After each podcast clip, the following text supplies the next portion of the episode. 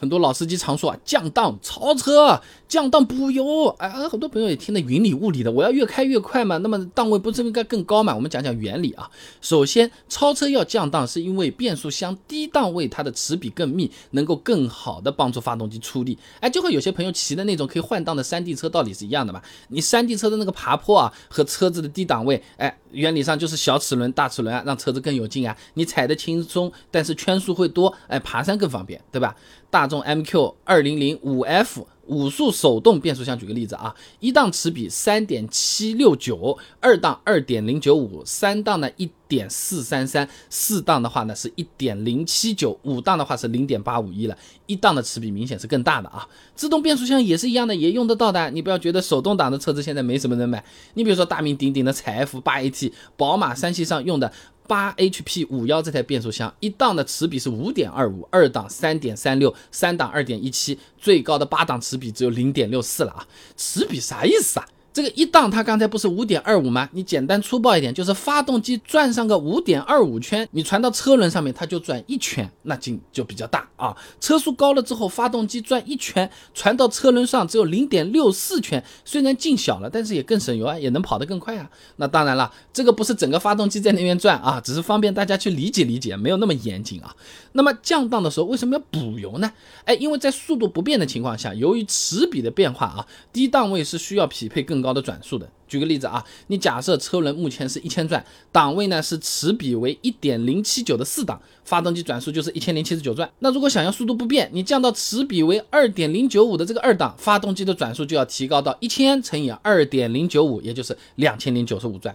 所以说，在踩离合降档的同时，右脚也是可以轻踩一点油门，把这个转速也拉拉上去啊，相当于我们帮发动机去匹配这个转速了。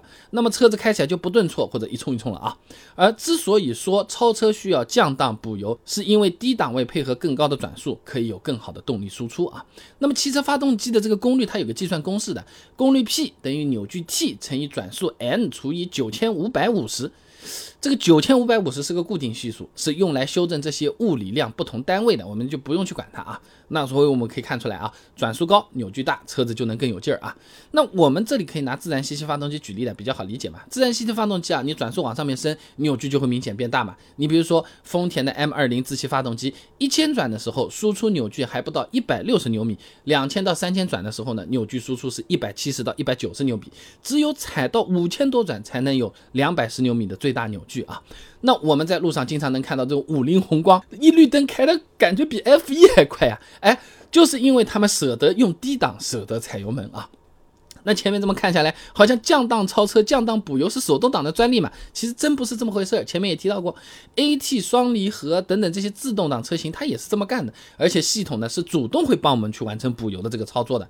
具体操作方式比手动挡方便不少啊。你一般呢挂到 D 档之后，再往侧面怎么推一下，哎，就可以进入手动模式了。哎，有些车型叫 M 档，有些车型嘛叫 S 档啊。那换档的时候也没有离合可以踩了，你直接就上下推，哎，这个档把就可以了。再高级点的车型呢，方向盘上面还有拨片啊。那比如说我们降一点，仪表盘上面这个发动机转速啊，你就听到嗡一下就起来了，哎，这个时候踩点油门，哎，有劲儿啊，哇，冲出去了啊。